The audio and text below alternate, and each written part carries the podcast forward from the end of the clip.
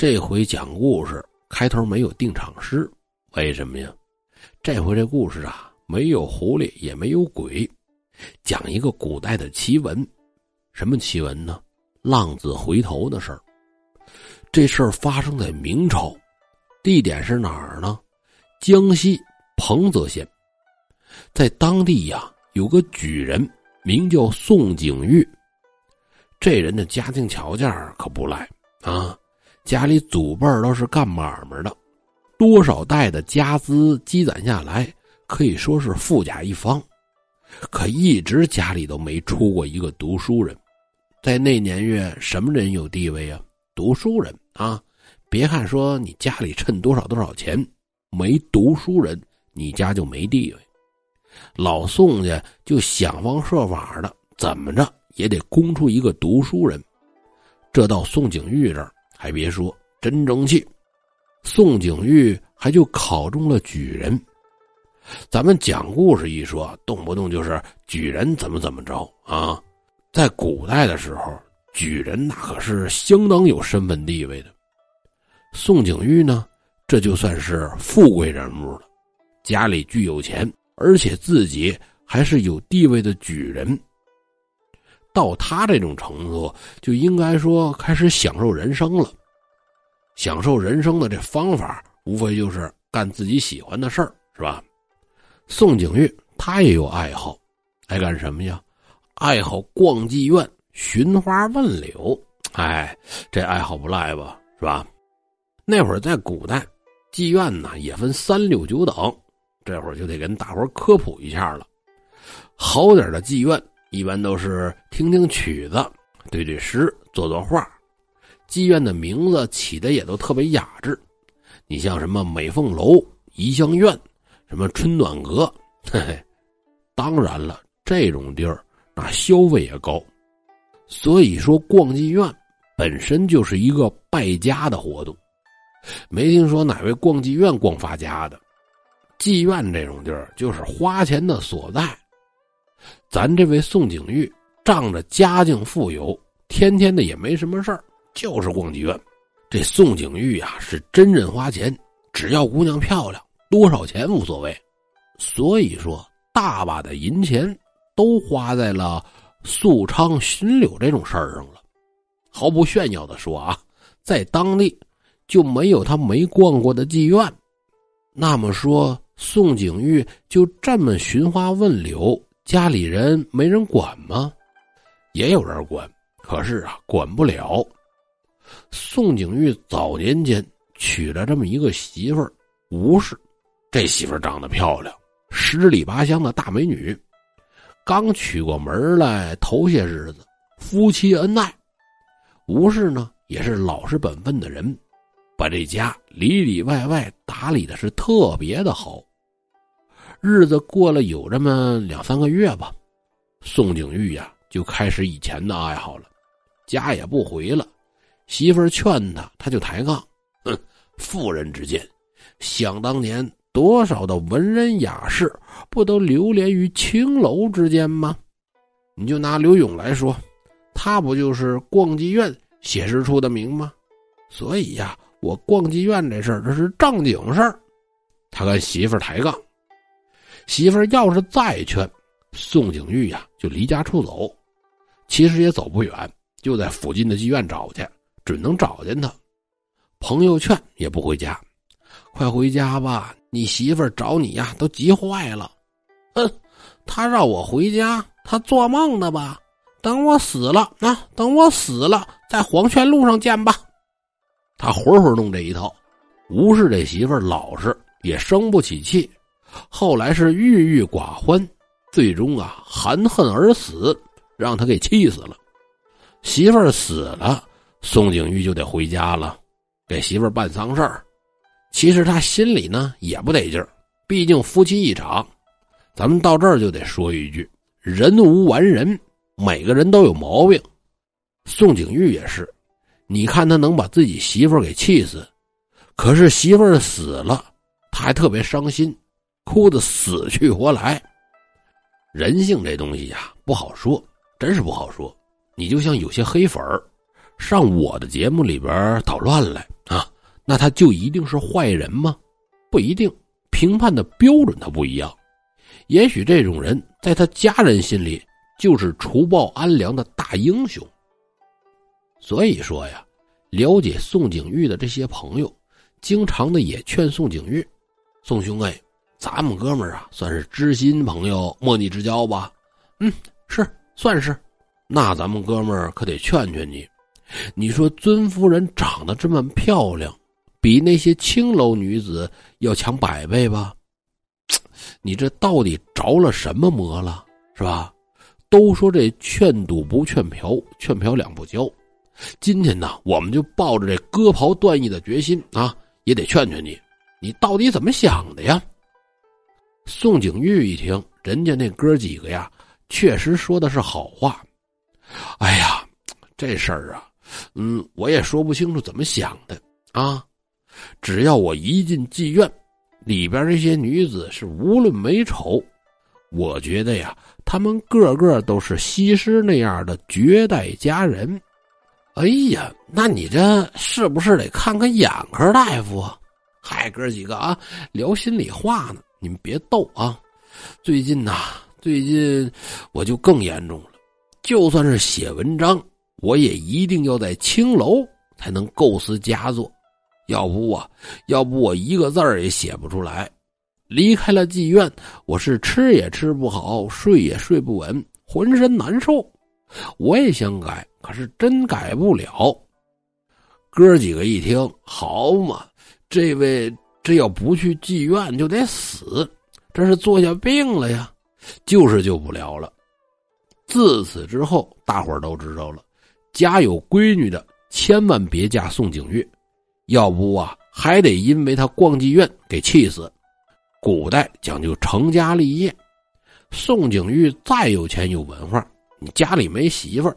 总觉得不是那么回事儿，这研究着续弦再娶一房啊，这得。可跟他认识的这些人给他一传送，他逛妓院气死媳妇的光荣事迹啊，连说媒的媒人都不敢上他家来，就怕说将来给谁家的闺女介绍来了落埋怨。宋景玉弄明白了之后，把他气的呀，好啊，没人给我保媒，我就没媳妇了吗？我有钱。我买一个不就完了吗？还别说，有钱就是好使。最后啊，花了一千两银子，买了个美艳无比的美女做小妾。人家姑娘来了呀，也是抱着必死的决心。娶过门来，还是以前一样，生活和睦美满。好景不长，新鲜劲儿一过，数王八肉的啊，放凉了就反生。宋景玉该逛妓院逛妓院，该夜不归宿还是夜不归宿。这小妾说：“劝劝吧。”这一劝，宋景玉这火就上来了。以前正房夫人多少有点面子，说不至于动手。可是买回来的小妾，他就不惯着了。你是我买回来的，也敢管我？放肆！对这小妾是非打即骂。最后，这小妾也受不住打骂，上吊了。这一下，十里八村的都轰动了呀！生女宁做妓，打死不嫁宋景玉啊！人人传怒。小妾死了，接着办丧事吧。都料理完了，宋景玉冷静下来，听见外边传自己的话，又看看空床和妻妾剩下的衣物。这心里边是倍感凄凉，哎，我呀，我还是逛妓院找找温暖吧。这都死俩媳妇了，还是没改，继续逛妓院，天天的就长在妓院，一折腾又是两年。这就搭上家里边实在是太有钱了，两年下来，家业被他挥霍了有十之有三吧。离宋景玉家五里外。有这么一个卓氏，姓卓，在娘家的时候啊，行二，人称卓二娘。最近家里的丈夫啊得病死了，成寡妇了。之前给丈夫看病借钱呢，还拉了不少的饥荒。丈夫一死，要账的账主子们都堵着门来要账了。这也没钱还呢，发愁。这时候就有人出主意：“大嫂子，这年纪守寡呀也不容易啊，这还得还账，咱们不顾死的，也得顾活的呀，是吧？您觉得我说的对吧？要不您呐，您再走一步，谁要是把账替您还了，您就跟人家过日子。”这卓二娘一想，嗨，这也是命，得呀，这样要是能还账，也算是对得起我死去的丈夫和债主了。那您想找个什么样的呢？嗨，谁愿意娶我一个寡妇呀？大伙儿一想，哎，我倒想起一个人，这人有钱，只要娶你，肯定能帮你还账。就是，哎呀，怎么了？您就说吧。嗨，就是这人呐，之前死了俩媳妇儿，都是让他逛妓院给气死的。卓二娘一听，琢磨琢磨，嗨，那不是事儿，只要帮我还了账，我跟他呀好好过日子。逛妓院的事儿呢，我帮他改。那得嘞，有您这句话就成，我给您说去。宋景玉这儿早就憋着说再娶个媳妇儿了，这托人跟宋景玉一说。嗨，就怕您呐不同意，是个寡妇。哎呦，寡妇怕什么呀？啊，我天天的逛妓院，我怕这个。嗨，这就算同意了，赶紧操持着结婚吧。咱们书说简短，卓二娘嫁入了宋家，过得门来，勤劳能干，把家里里里外外打理的是井井有条。家里的仆人都说：“看了吗？啊。”我们这位新奶奶可是个利索人而且这卓二娘啊，自从嫁过来，绝口不提宋景玉过去的事儿。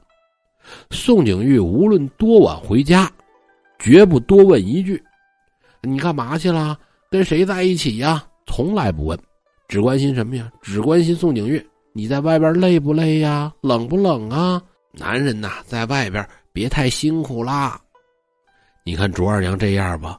反倒弄得宋景玉挺愧疚，没事了，两口子就聊天就说起来了：“七呀七呀，咱们俩过日子啊，有些事儿啊，我得我得跟你说句实话。哟，什么实话呀？哎，其实啊，其实我有个爱逛妓院的癖好。”卓二娘一听，故作惊讶：“嗯。”逛妓院也算癖好吗？他这一说，说的宋景玉直发懵。我这夫人这思维很特别呀，这不算癖好吗？哎呀，夫人呐，你是不知道，我呀，我素来喜欢风月场所，已经达到了痴迷的程度。卓二娘听完是拍手大笑：“嗨，好啊，好啊啊！我这次啊。”我这次改嫁可是真幸运，你是不知道啊！我前夫每天只会坐在家里是唉声叹气，路过妓院门口都脸红。我经常就劝他说：“你这毛病得改，以后啊多逛逛妓院，习惯就好了。”可是他死活不去，最后得肺痨死了。现在夫君你喜欢嫖娼，哎，我呀，我也算是心满意足了。说完，从袖子里取出银子，夫君给你拿着啊，不够还有。现在呀，现在你就去青楼是寻欢作乐。卓二娘这么一说，把宋景玉给感动坏了。哎呀，哎呀，夫人呐，夫人呐，你真是我的贤妻。娶了你，夫复何求啊？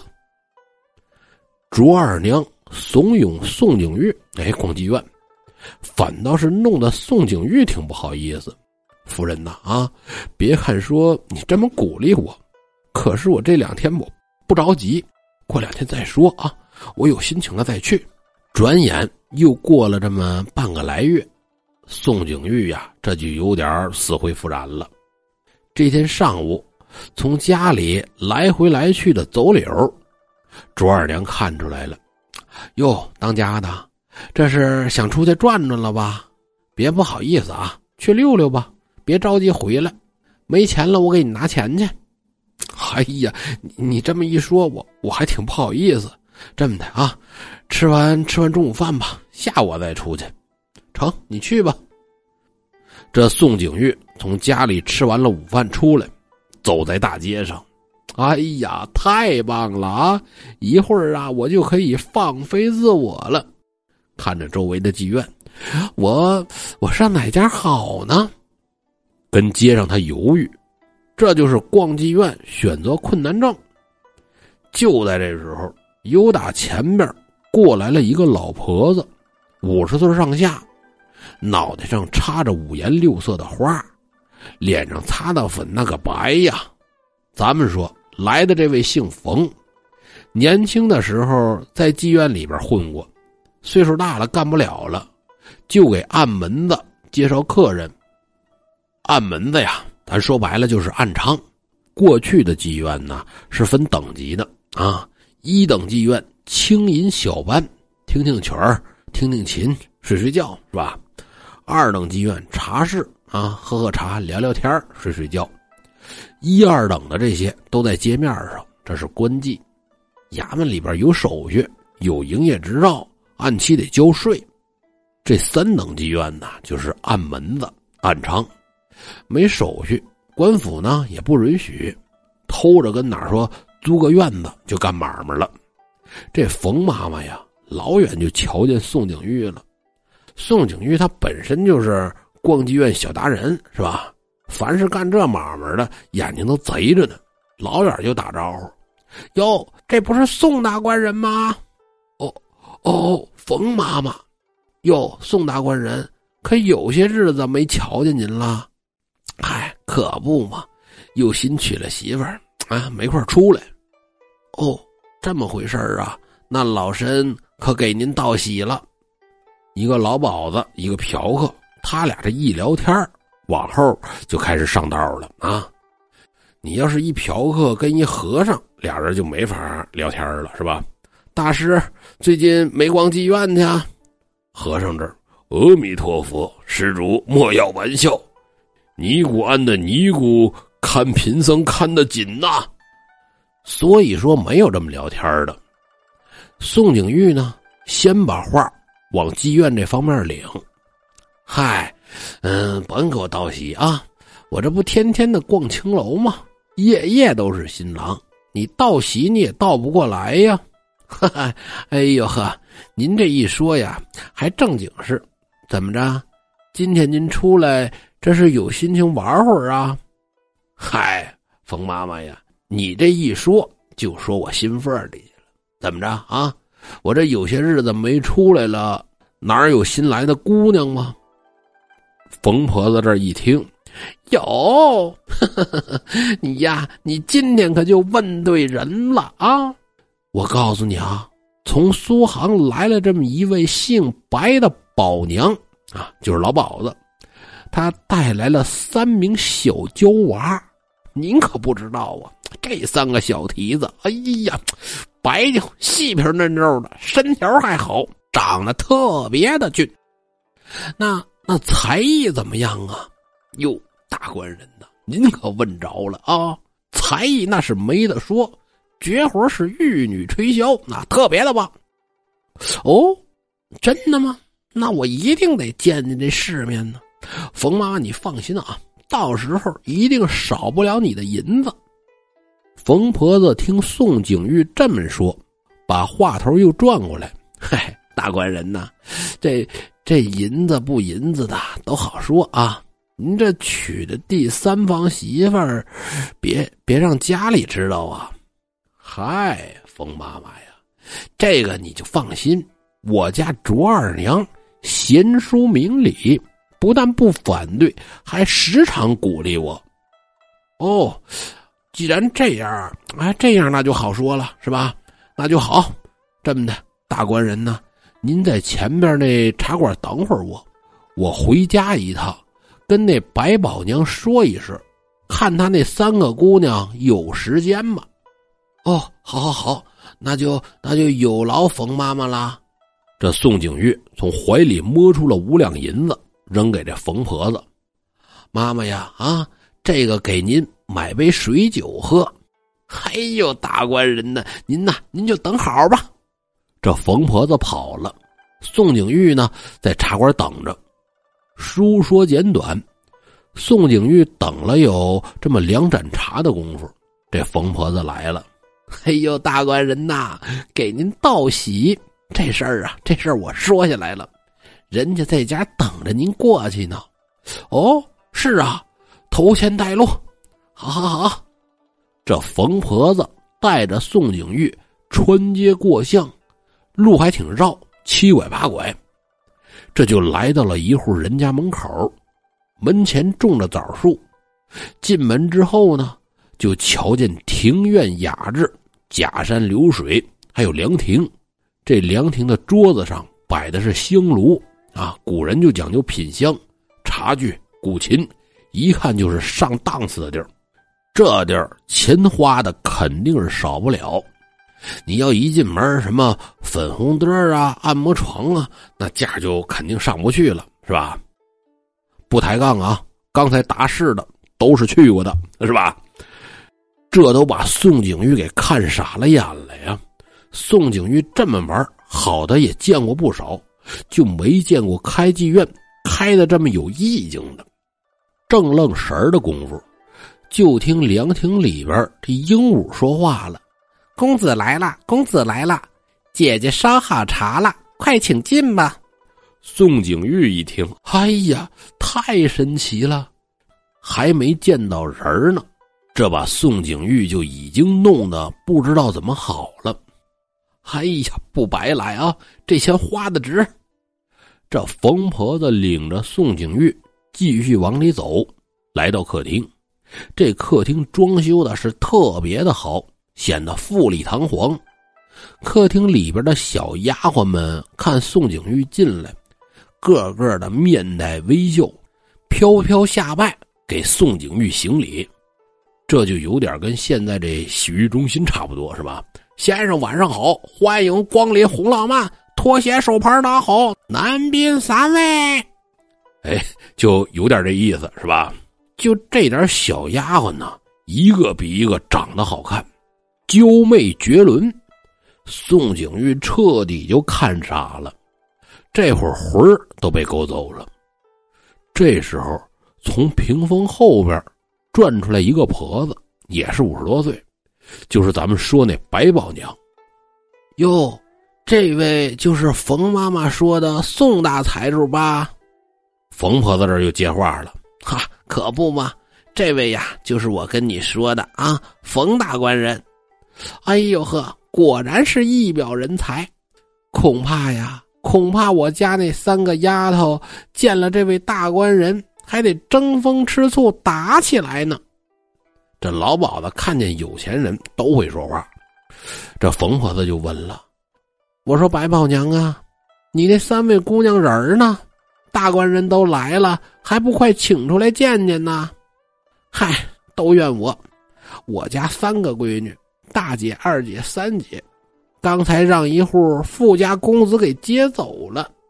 这么着啊，请大官人到三姐房里先休息一会儿，我让人去问问什么时候回来。那成，快点吧。这让丫鬟领着宋景玉去了三姐的闺房。进到房子里边，提鼻子一闻，哎呀，屋里这个香啊，让人是神魂颠倒、流连忘返。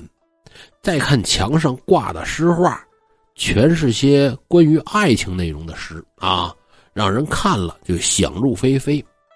梳妆台上摆的是胭脂水粉，可见这三姐是特别的有情趣。宋景玉跟房里正等着呢，大姐、二姐就先回来了。进了三姐的闺房，宋景玉一看，哎呀，我的妈耶，怎么怎么这么漂亮啊？要长相有长相，要身条有身条，这姐儿俩眉目之间说不尽的万种柔情，都已经到了这勾魂夺魄的程度了。宋景玉暗叫啊，我的天爷爷，就让我呀终老在这温柔乡吧。这时候，大姐轻咳一声：“哼，大官人呢？您想什么呢？宋景玉这才回过神来。哦，我呀，我想二位如此漂亮，你们那三妹是不是也这么漂亮啊？大官人，您这是吃着碗里的，还惦记着锅里的呀？实话告诉你吧，我们那三妹呀，比我们姐俩还漂亮。哦，哎呀哈，今天我可超上了。大官人，您别急呀，我三妹晚上才能回来。我们姐俩怕您等着急了，特先回来陪您。成成成啊！我我我不急，那就好。这又吩咐丫鬟，快快准备美酒佳肴，我们要陪官人痛饮。这酒菜摆上来，有美女相伴，厅堂之上是一片欢声笑语。宋景玉呢，趁机就问方明。得知大姐叫巧云，二姐叫倩云，三姐叫爱云。这巧云和倩云在酒宴上对宋景玉是投怀送抱，宋景玉被迷的是心神荡漾，魂魄飞到了九霄云外。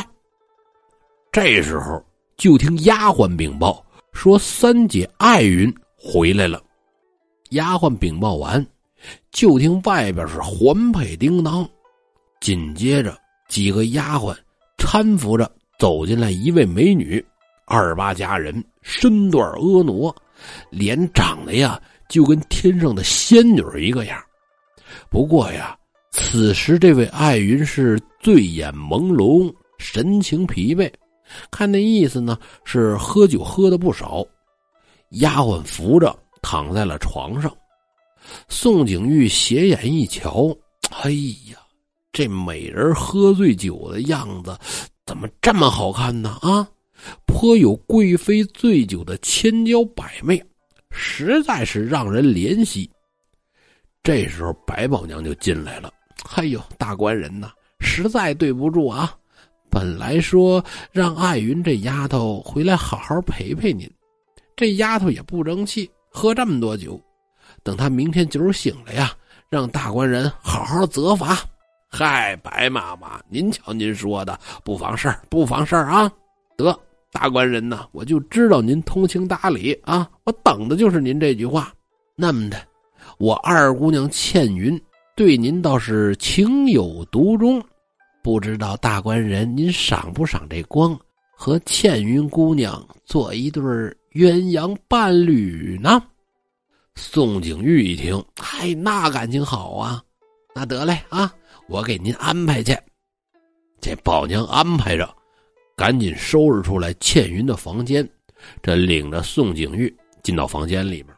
倩云这房间呐，显得特别的清静雅致，书桌上陈列着文房四宝，书架上呢摆放着四书五经以及各种的诗集。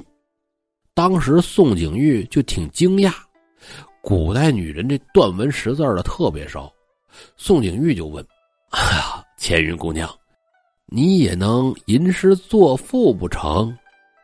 倩云呢，还挺谦虚，回官人的话：“贱妾虽粗通文墨，但登不上台面。”宋景玉听完，点点头：“嗯，既然如此，你我二人不如趁着良辰美景，早些歇息了吧。”“嗯，请官人赐教。”这俩人宽衣解带，钻入被窝，有书则长，无书则短，是吧？这段没什么事儿，咱就不说了。晚上睡觉这事儿也没什么好说的，是吧？估计就这一句话呀，下边就得有一群听友评论。你给我详细说说宋景玉这一宿怎么过的呀？我们都等着听呢，是吧？书上原文说呀，这叫春风一度啊，就这么简单。宋景玉就这么逛妓院，都没遇到过这么好的，沉沦在了柔情惬意之中。等到第二天日上三竿，丫鬟敲门，这才起床，伺候着起来。宋景玉呢，还惦记着这三姑娘艾云，就问丫鬟：“这艾云姑娘怎么样了？”哟，大官人，您呐，您还真是有心。劳您惦记着艾云姑娘。不过呀，艾云姑娘今天早上就被李员外家的公子给接走了。”此时的宋景玉还挺失落，不过看看身边躺着的倩云，唉，我呀，我身边已经有一个美人陪我了，我着什么急呀？反正爱云也跑不了，早晚是我的。刚想到这儿，白宝娘敲门就进来了。哎呦，大官人呐，昨天晚上休息的还好吧？嗯，好，好，特别的好啊。反正没怎么睡，也是特别的好。嗯，您这休息好了就成。我们呐，我们这都是小本买卖，一大家子人等着您吃喝呢。您要是方便了，把银子赏下来吧。人家妓院呐也是开买卖做生意，这都是吃银子的地儿，不是慈善机构。宋景玉一听，嗯，有理啊，拿笔墨来，我写个字条，让仆人找我家夫人拿银子吧。爷们儿逛妓院，媳妇儿结账，这事儿他都没听说过。可是这卓二娘呢，是真痛快，从家里拿了五百两银子，派家丁送过来，还嘱咐：“去告诉你们老爷一声啊，一定要在那儿玩好了，玩痛快了，不着急回家啊。”各位啊，咱们说，这会儿把宋景玉幸福的呀，就感觉自己活在梦里边。这家里外边的。都这么随心，上哪儿说理去？拿上银子，带着这二姐倩云是游山玩水，吃吃喝喝，只要把大爷我伺候的开开心心，钱我有的是。最后这时间长了，宋景玉顺理成章的也就跟这三姑娘艾云也接触上了。这艾云呐，不但是比大姐巧云、二姐倩云漂亮。而且琴棋书画是样样精通，宋景玉这熟了就好办了，自然而然的也就和艾云住在一起了，对艾云是百般的宠爱。咱们说，宋景玉自从第一天来就没回过家，妓院就是他家了。这会儿他可就忘了这是勾栏院呢，大把大把的花银子。宋景玉是迷恋太深。从来就不计较费用，没钱了就派仆人回家向卓二娘要钱。这妓院让他自己一个人就给承包了。转眼一住就是两三年。二姐倩云给宋景玉生了个儿子，大姐巧云呢也和宋景玉好上了，给宋景玉生了一儿一女。爱云给宋景玉生了个闺女，宋景玉就更不用说回家了。想起来说，跟仆人打听打听，你们这大奶奶干嘛呢？最近老没动静啊。仆人就说：“嗨，大奶奶说她也没什么事儿，回娘家住着去了。”哦，这样啊，你们大奶奶是真懂事儿。转眼又过了一年多，自己一个人包着妓院三四年，这都天下奇闻呐。你家里就是供着一座金山，它也有花完的时候。再跟家里卓二娘要钱，拿来的就不是银子了。今天一根玉钗，明天一个手镯，后天呢拿点碎银子，再后来就是拿字画过来顶账，到最后就是拿几件衣服让仆人上当铺当了换银子送过来。宋景玉一看这拿来的钱是越来越少，心里不痛快，打骂家里的仆人。你们办事儿怎么这么不得力呀？啊！仆人往地上一跪，从怀里拿出本账来。大爷，您您看看吧，这这什么呀？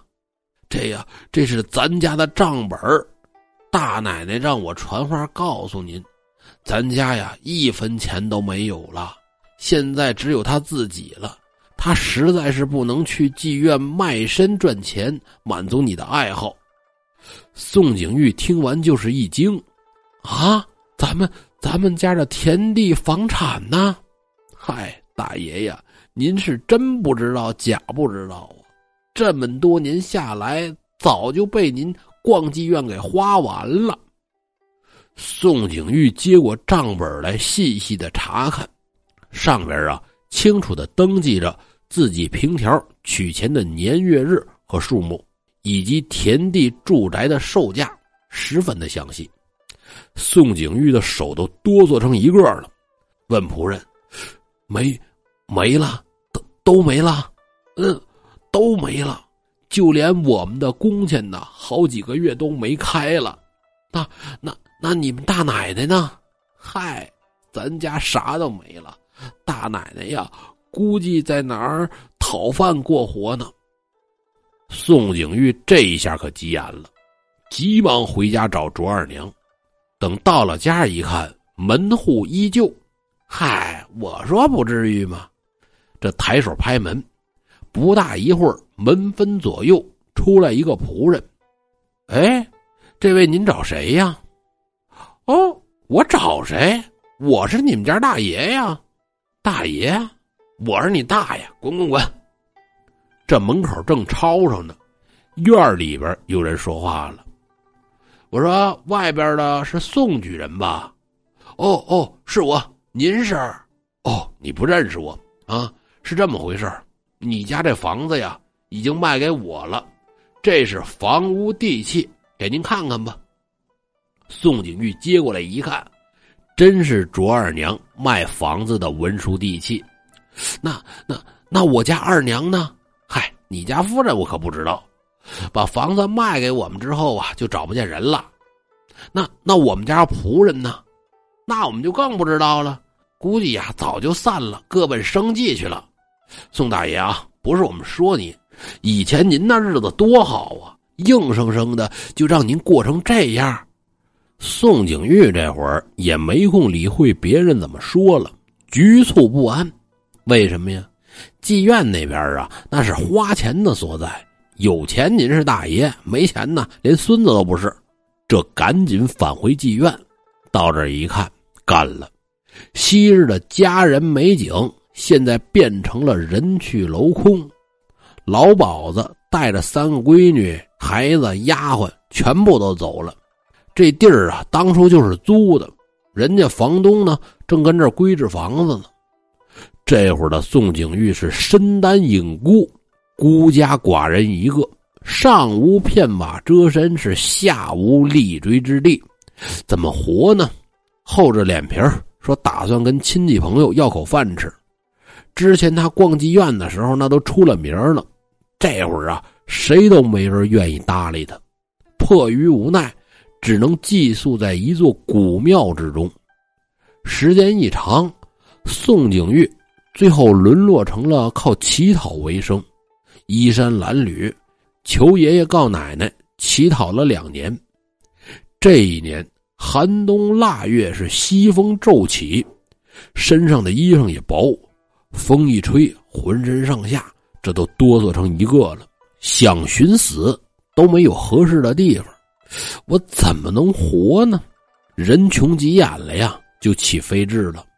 要不要不我做贼吧，偷点东西换钱。我还能活下来，如果我被抓住了，让官府活活的打死，也总比我自杀强。这会儿他都急眼了，趁着夜色，摸到了一户富户人家的墙下。他一读书人，也不会偷东西呀，一进院就让人家家丁给发现了。这个打吧，打够了，人家主人吩咐停手。宋景玉一看，嗨。怎么是以前的好朋友啊？这户，兄弟兄弟，我我是宋景玉，啊，宋景玉，我不认识啊，把这贼送衙门。好啊好啊，你个忘恩负义的，你不认识我就把我打死吧。这户的主人呢，看了看宋景玉，哈，这么的啊，你说你是宋景玉也成，只要你写下个纸条，承认你做贼，我就放了你。宋景玉实在没法了，给人家写吧。写完了之后，他这朋友啊还是没放他，把他关在了柴房之中，每天给他吃两顿馊粥冷饭，晚上就跟地上铺点稻草在上边睡。虽然说不加任何刑具吧，但外边看的特别的严，就怕宋景玉跑了。书说简短，也不知道过了多少天，这天晚上。两个衙役进到了柴房，还没等宋景玉反应过来呢，弄个布袋就把宋景玉的头给套住了，压着宋景玉出了柴房，也不知道去哪儿。等到了地方，让宋景玉跪下，把这布袋从头上取下来。宋景玉这才明白，原来呀，原来自己跪在家里的大厅，东西两边坐的都是家族的亲戚。卓二娘穿着鲜艳华丽的衣服，坐在客厅正中。三个娼妓巧云、倩云、爱云，在卓二娘左右伺候着。宋景玉不明白怎么回事吓得都不行了，耷拉着脑袋不敢抬头。这时候卓二娘就说了：“呵 呵郎君呐，郎君，寡廉鲜耻，竟然到了这种地步了吗？这意思就是你不要脸都到这种程度了吗？各位长辈都在，你还有什么可说的呀？”啊！我当日如果苦苦相劝，定会重蹈覆辙，被你逼死。哼，我才不傻呢。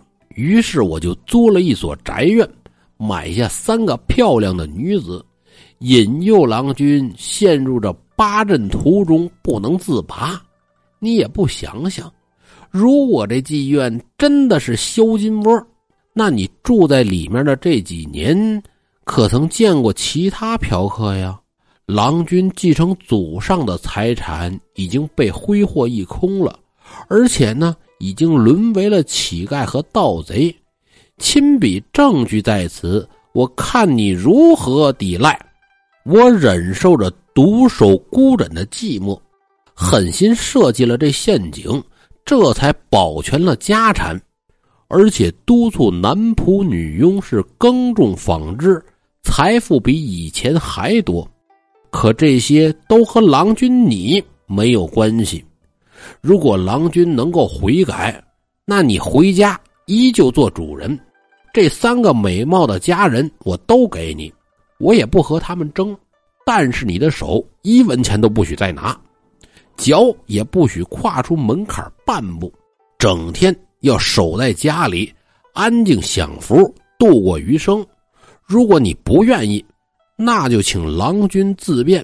我也帮你家有了儿子，也可以光宗耀祖了。长辈们都在，还请郎君你赶紧做出决定。宋景玉闻听此言，是泪流满面，后悔不已，指天发誓，愿照卓二娘所说的办。